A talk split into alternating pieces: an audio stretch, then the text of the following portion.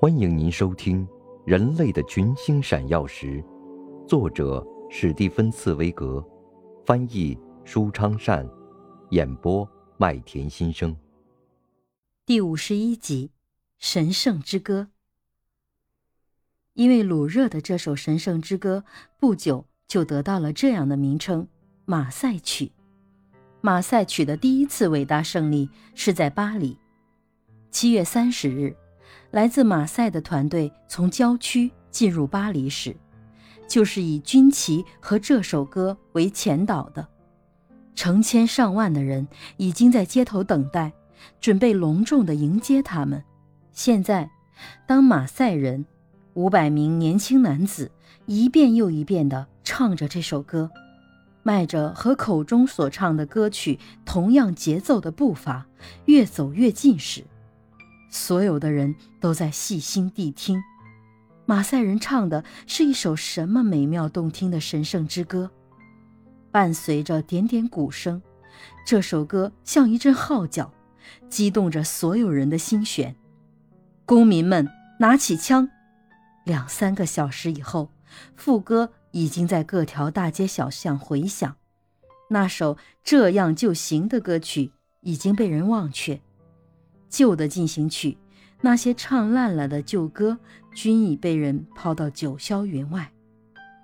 因为革命找到了自己所需要的声音，革命找到了自己的歌。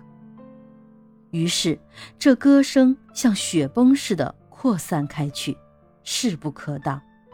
在宴会上，在剧院里，在俱乐部里，都唱着这首神圣之歌。后来，甚至在教堂里，当唱完感恩赞美诗之后，也唱这首歌。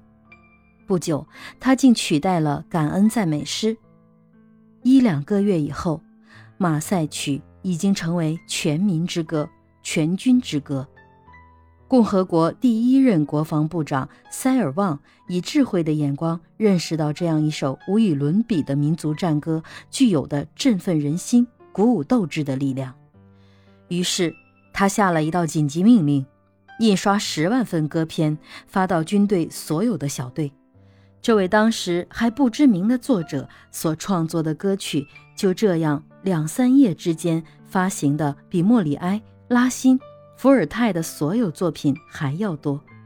没有一个节日不是以高唱马赛曲作为结束，没有一次战斗不是先由团里的乐队。演奏这首自由的战歌开始。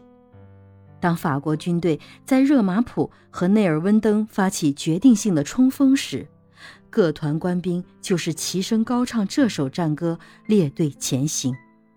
而那些只会用双份的靠酒这种老办法去刺激自己士兵的敌军将领，则惊奇地发现，当这些成千上万的士兵同时高唱着这首战歌。像咆哮的海浪向他们自己统帅的队形冲过去时，简直无法阻挡这首可怕的神圣之歌所产生的爆炸力量。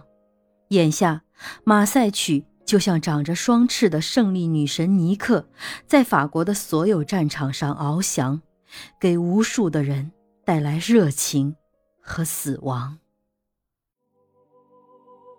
您正在收听的是。人类的群星闪耀时，演播麦田心声，感谢您的收听。